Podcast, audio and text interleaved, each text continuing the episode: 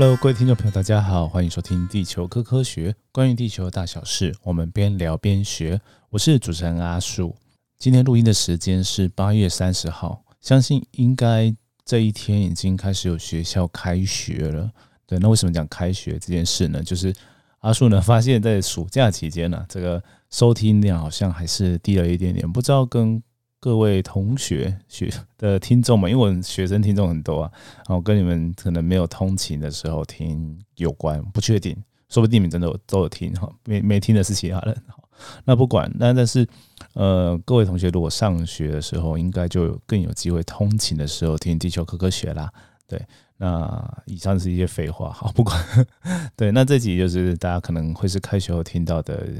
第一或第二集啊。对，那上一集其实蛮有趣的，我们就是实际上测试了，就是在演讲上面可以录音的这个效果，诶，感觉好像还不错，对，大家的回馈也不错，对，那或许以后真的可以办那种 live podcast 的活动，对啊，嗯，那好，那今天呢主题啊，进入主题好了，那主题就是要来跟大家聊一个，其实如果有看那个正式那些你想知道的正式，我应该已经有 PO 了一个有趣的科学新知。那就是科学家尝试利用鲸鱼的歌声来探测地层，对，很特别。那在讲那个探测地层这件事情呢，我们先谈谈鲸鱼好了。对，因为我们刚刚在讲那种歌声嘛。那但是大家知不知道哈，鲸鱼就不是鱼啊？对，那鲸鱼是哺乳类的动物啊，它们呢是祖先呢是从陆上呃动物慢慢演化，都往海里反过反过来回到海里面去。好，那他们跟陆上动物亲缘最近的，应该算是河马，所以这个概念非常有趣。生命是来自海洋，然后演化上陆，然后从陆上的呃再演化回鲸鱼跟海豚啊，这蛮特别的。那现在已经没有这个中间过渡种的生物了，我们是从化石去推出来的哦。那发现到说，最早在陆上的生物呢，是一种叫巴基鲸的哦，它先。呃，有点像两栖哦，两两栖是后来的陆行鲸啊，对，就是可以确定的是哦，鲸鱼的共同祖先就是巴基鲸，然后再就是水陆两栖的陆行鲸，然后最后再演化成的海面海里面生水里面生活的龙王鲸啊，大概是这样。好，那这鲸鱼啊，他们会有这个声音呢，就是我们会说它叫鲸鱼唱歌，但它其实比较像是鲸鱼在说话的感觉哦，只是说。诶，有一些啦，有一些是等下会讲，有一些会是用来定位的功能。好，那有些种类呢，像座头鲸之类的，它们发出的声音呢，它是有点规律性而且重复的，而且它会在特定的时候有特定的声响。所以鲸类的学学家呢，就是把这些比喻成像歌声一样的。好，那至于鲸鱼怎么发声哦，那真的是机制蛮复杂的。我当初在写海洋一百万的时候也有了，那我会把那个相关页面哈抛在脸书上面，但因为机机制有点复杂，所以阿树就不细数了。对，就是在海洋一百万也是写比较简单的版本，大家可以在自己上网搜寻，网络上蛮多一些研究哈跟一些说明的资料。那他们发出的声音的理由呢，一般哈会有两种。第一种就是鲸鱼之间或者是海豚之间的对话交流，因为它们本来就是陆地上的哺乳类，所以我想用声音交流是蛮合理的，有很多动物都会嘛。那像那个座头鲸的声音呢，刚刚讲到的哦，它它的那种歌鲸歌呢，有可能就是用来择偶用的，就特定情况会发出来。对，那另外一种就是刚刚也讲到的回声定位。但是回声定位哦比较特别，它就是比较肉食性的一些齿鲸啊，或者是海豚，它才会用的方式哦，他们会发出像那种滴答的。如果是刚刚讲那个座头鲸求偶，它就是呜的。如果大家有看那个那个是海底总动员吧？对，那多利会模仿那个声音哈。对，那透过啊刚刚讲的那回声定位呢比较不一样，它就是像滴答的声音哈，就咔咔的那种声音。那他们会利用这种方式呢来去。接收哦传回来的讯号，知道前方的环境。好，至于为什么要用这种回声定位哈，请回想一下我们刚一开始讲的。刚刚讲呢，呃，这些鲸鱼它们从陆上演化到海里面，所以它们的眼睛其实应该已经演化成适合在陆上使用的。那以我们人为例，我们如果到海水面底下，好，如果没有 戴泳镜，好，就算有戴的话，其实你张开眼睛，其实那个水的那个折射啊、散射的感觉，它跟空气中差很多，所以那个水中的视力铁定会变差。而且水下面呢，其实越深，它那个光的穿透就越少。所以呢，如果这时候演化上面它来不及，就是。那个性状没有出来说眼睛有一些特化的效果的话，它可能就会身体上有一些构造会被保留，比如说像这种利用声音的发声的方式，然后来回声定位的性状，如果出现的话，就很容易被保留下来啦。对，好，那就是先跟大家介绍一下金鱼的部分。那再来呢，就是讲这金鱼歌声要怎么探测地层的嘛。那我们先讲一下我们人类用人工的方式怎么探测。好，那这个呢，就是我们国中啊、高中地科可能就会学到，地球内部的构造呢，主要是靠地震波哦去分出来。我们没有办法钻到地地球很深很深的地方。好，那甚至有些地方呢，呃，也很难钻，就是我们很难钻的很多，然后把它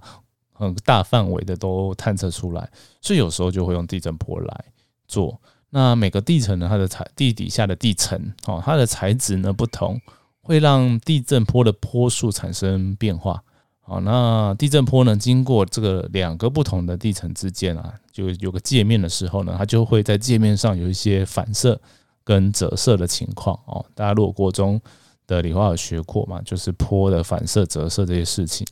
所以呢，我们如果知道说地震波在地层里面的坡数，再利用我们收到就是说要弹回来，就是我们人工产生地震波。然后说到弹回来地震波时间的差异，就可以推出那个海床底下的岩层有几个层面，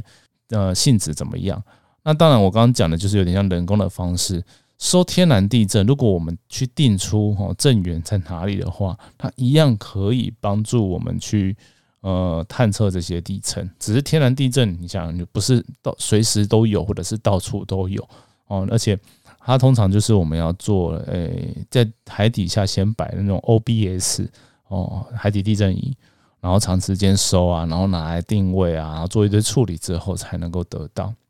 所以一个比较方便的方式呢，就是利用所谓的反射政策。反射就是科学上的反射，然后政策就是用地震去做测量、测勘这个测。好，那这种东西呢，它会是我们需要了解地底下。的一些剖面啊，不同地层的那种分布的时候就会用到。通常呢，会用在碳材、石油啦、天然气、水合物啊，这个就是偏向海里面常会用的。那在陆地上，我们比较多就是研究断层。对，那海里面还有啊，一种叫做泥泥火山泥灌入体哦，那也是比较多会在海里面去做探测的。好，那陆地上的方式呢？阿树之前就可能有在前面的讲节目有稍微讲过。我们会用一个像这个名字叫 Geophone，G E O P H O N E 哈，叫地耳的东西呢，插在呃地上，我们会插很长的一条侧线，然后呢，在侧线的一端呢，去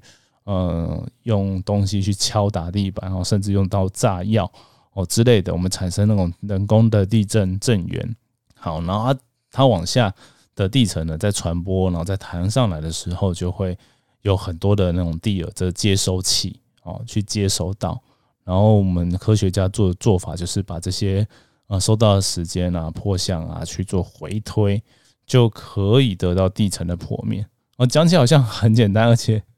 而且看起来好像哎呦解析度会很高。没有，如果你有看过你去做健康检查，或者是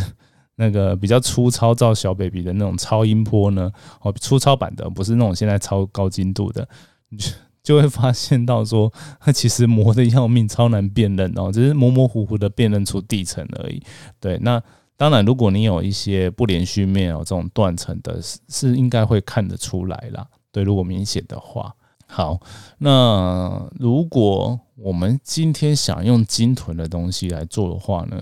要怎么做啊？其实，嗯，有点复杂。就是我们刚刚讲了嘛，你在我们在抓天然地震的时候会放海底地震仪，但是在做人工的时候呢，我们在海上会用一艘船，然后呢拖着一条侧线，好一条一条缆线，然后缆线上面就我刚刚讲的哈很多的 Geo 缝，陆地上是插 Geo 缝，那海上面就是呃把这些接收器呢放在这个缆线上面，然后呢再从呃，我忘记是从船的那一段还是缆线最后，应该是船的这边了，然后发出那个震震波啊，这个震波呢，在海上我们就会用空气枪来打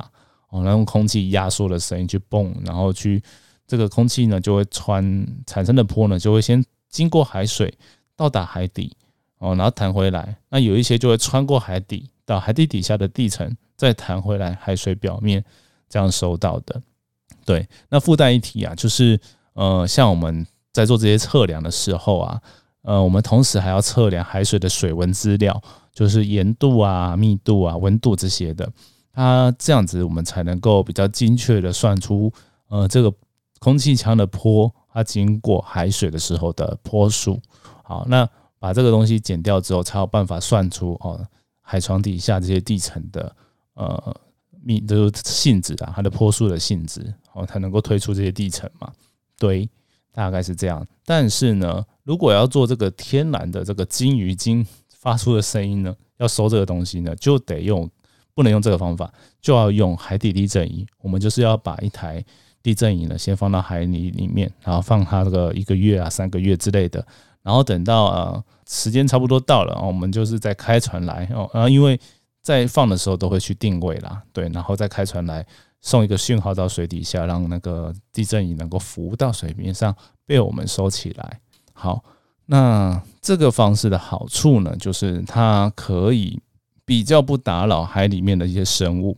哦，其实这个空气枪啊，它是对海底底底下的生物是非常大声的。对，那所以呢，如果啊。呃，我们有这种方式啊，用天然的这个声音的话呢，就海里面本来就会出现的动物的产生的声音的话，而我们就不需要去呃干扰这些海里面的生物了。那你会说，那为什么这些海生物、海底的生物会怕我们那些噪音干扰呢？其实像鲸豚啊，它们都会比较怕吵。那有些这种呃噪音如果太强大的话呢，会对它们造成。窘迫啊，他们的生活都会受到很大的影响。那除了鲸豚以外呢，其他这个有听觉的海洋哺乳类也都会比较怕哦。因为像鱼类，我记得好像它就没有听听力这件事情，所以就应该还好。好，那过去呢，近年来也有一些研究啊，比如说像 COVID-19 啊，让地球哦不不管是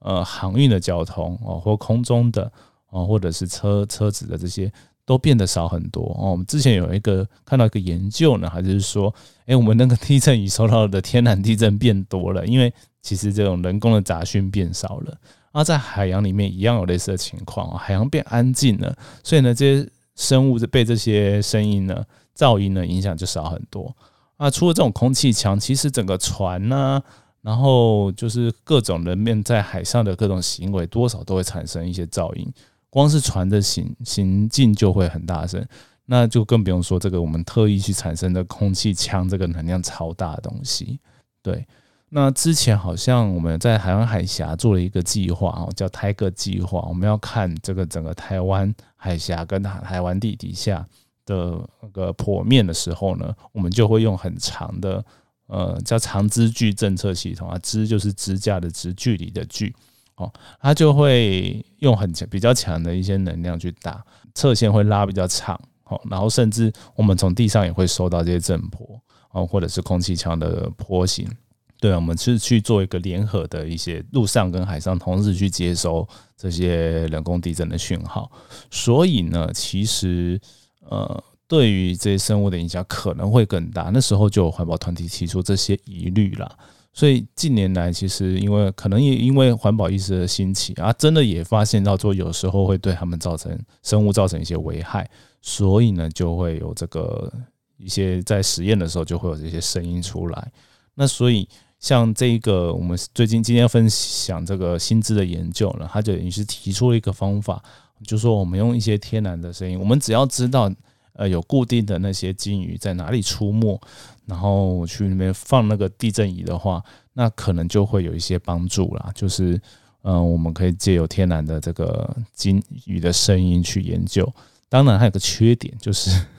它花时间比较长，因为我们也也得先了解这鲸鱼的生态，然后我才会有办法。而且它可能不有特特定的时候才会叫，我们还要等它。对。然后如果没有呃游经过这些地震仪附近的话，哇，那也没有办法知道。所以这其实还有一个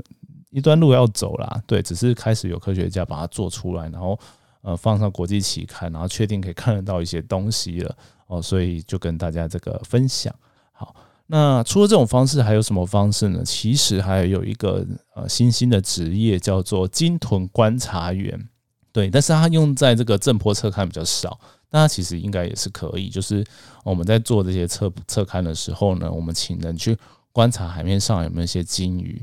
呃，有有鲸我们要探测的地方。好，那现在实物上用更多的是在于，我们现在都要做那种离离岸风电嘛，就绿绿能开始兴起了。所以呢，那个离岸的风电呢，就是风力发电机呢，它的底座呢得要插在那个海床上面。好，那它除了我们要去做探测之外，我们要工程要把那个机装哦，就是想象成一个铁柱子，我们要打到海底里面嘛。对，那这个敲打的过程中，哇，那个真的是也是有够吵的。所以呢，就出现这个职业，就是有请啊专业哦受过训练的人，然后去在海上很认真的帮我们看，就是我们施工地区的附近呢有没有鲸豚游过来了。啊，如果有的话呢，我们就要暂停作业啊，直到他们离开。哎，我也不能赶他哦。对，所以这这是一个非常困难的行的的一个状况，就是呃，我们必须要配合这些鲸豚，然后去做施工。但我觉得这是一件必要的啦，因为像我们之所以会用绿能呢，其实我们是要爱护环境，爱护这个地球嘛。那我们不可能 为了做这个，然后去呃伤害到这些呃海洋里面的生物嘛？对。所以，呃，这个是职业，我觉得就也还蛮重要的，对，而且他们要很认真的去看那个海上的这个呃鲸豚，其实是蛮不容易的啦，对。好，那今天呢，那节呃这个薪资呢讲到这边之外呢，我还是想要讲一点点海洋的事情，跟最近时事有关的。对，阿叔在脸书上面，地球故事书脸书上面就呃 po 啊，最近日本那个福岛的那个。呃，核处理水哦放出来之后，哦，那很多人都会很惊慌啦，就因为讲到辐射的东西嘛，对。然后，但是呢，像这个国际组织，它有去测量，但也有些人抱持怀疑态度啊，就说啊，这个测量到底能能不能真的哈有办法帮我们把关哦？哎，这个怀疑论我真的是也不该到 该这么说啦，对，因为其实呃，应该大家啦就是太平洋啊，也对太平洋，你看它。会受影响一些国家啦，哦，我觉得都应该主动去测量了。对，那我们一开始也不要给日本贴上那个标签，说就是它啊很糟糕啊，干嘛就是把把它排出来了。然后我看过更不理性，就是说，哎，你既然说这个水排出来 OK，那你就自己喝下去啊。我嘞，那是海水，它是拿海水去做的。那当然经过处理之后，经过稀释之后，它还是海水。海水能喝吗？对，那你说，哎，那把它处理成能喝啊？哦。你要知道那个量是非常多的。那它如果呃还要做成一些饮用水的话，第一个先不要管大家的观感呢。第二个就是它要花非常多的经费去把海水淡化，它平常不需要用到这些啊，才特别去为了这些去做，其实也好像蛮不符合效率的。对，就是如果它呃是安全的话啦，对，所以我觉得。像常常有人说，哎，如果安全的话，你自己喝下去，这个就是可以不用停的那种言论啊。对我就觉得这就很理盲啊，很很反科学的态度。对啊，那阿树在脸书上面有 po 一些呃那个相关的一些说明啊，对，有比较简化的版本啊，大家应该大家很多应该都有看过了。对，那如果还没看过，就去搜寻一下吧。对，那。但是我今天还要再跟大家多讲一个，就是，哎，我今天才看到有人分享说，嗯，你要小心的生物放大作用啊。对，那我在那个海洋一百问也有写到生物放大作用，这个在海洋里面是一个非常重要的生态议题，没错。因为呢，就是呃，海里里面有很多啦，就是你比较难被生物代谢掉的，像 DDT 哦，那现在已经禁用了，或者是一些重金属，好，这些。呃，你生物吸收了之后，它不会代谢掉，还会储存在你生物的东西呢。哦，那就有点可怕，因为它呢，如果是从哦低层的食物链，我们在陆上呢，陆地上比较好理解，就是陆上的草嘛。然后在水里面应该也还算好理解，就浮游生物跟藻类。好，那它们呢会吸收到这些有害的污染物质，好，然后又代谢不掉，然后随着食物链呢越来越到顶层之后，我们在顶层的一些高级掠食者的生物呢，它就会应该会累积到比较多的量，好，然后我们人们再去吃它的话，哇，我们人们就是更高级的一个 食物链顶端的人，他就是会因而哦累积到更多的毒素，受到这个伤害，这这句话确实对，但是它放在这个放射性的这些东西的时候，就不一定那么的正确。尤其是我们今天谈的这个东西是氚，就是一个氢气的氢啊，里面中间换成呃河水的那个氚哦，两条线是氘，三条线是氚。呃，氘跟氚它都是呃氢的一个同位素。好，那。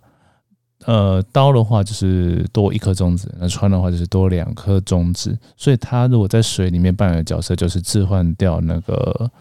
呃水里面的氢，然后就变成有一种说法叫做超重水啦，对，那是日本的说法。那它就是有一点放射性的成分在，就是不稳定啊。那放射性讲到大家都会觉得很害怕，可是你要知道，其实。生活中无处都有这个氚的存在，都有这些放射性的元素存在。那我们今天要讲的重点是，它到底呃排放的这个量对人体会不会有危害？好，那我们现在可以知道是日本哦东电它所排放出来的哦，我讲一下，它其实已经把呃这核处理水里面大部分的哦比较有害的、比较我们会担心会害怕这些哦比较重的放射性元素给。呃，去除了哦，它只剩这个比较轻的一些，哦，像碳十四啊，碳十四其实还好，那然后它也是有去除部分，只是没办法去的很干净，所以它现在目前是在说，呃，这里面的刀是比较多啊，没办法去除，所以我们用呃，先用稀释的方式让它稀释到一定的量，再慢慢的排到海里面。好，那刚刚讲到嘛，就是它稀释的量是可以达到呃饮用水的标准的。但这这跟它能不能喝不一样，刚讲的嘛，它毕竟就是用海水去稀释的。好，那嗯，问题就是在于大家会担心到说，呃，它是不是可能被生物去摄食到会怎么样？哦，那这边就可以跟大家说明一下，这个氚呢，它的半衰期其实就是大概十几年。那相对于啊一些呃比较。呃，大家害怕这些放射性元素，它是比较短的，尤其是它呃进入人体之后，它会更快，然后它不会在人体里面待太久，然后我们其实对受到它的影响很少。加上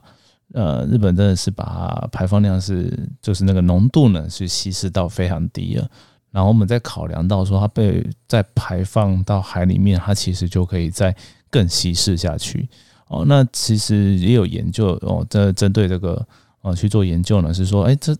其实大部分的学者是包含那个 IEA，就是国际的那个组核能的组织呢，他们比较不担心这个船，因为它其实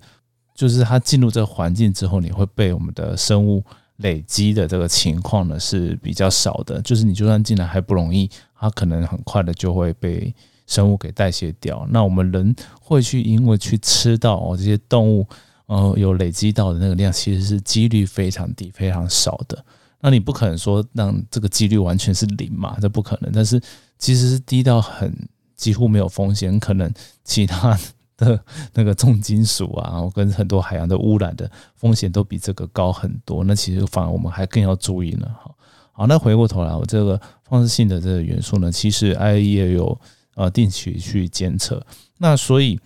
呃，如果真的我觉得大家担心的话，就是下一步应该是哦，我们去监督政府，或者是去看看说这些周遭的国家到底呃去监测的时候有没有监测到这些我们很讨不不好的像碘啊这些比较呃不好的这些放射性元素，对人体非常有害，而且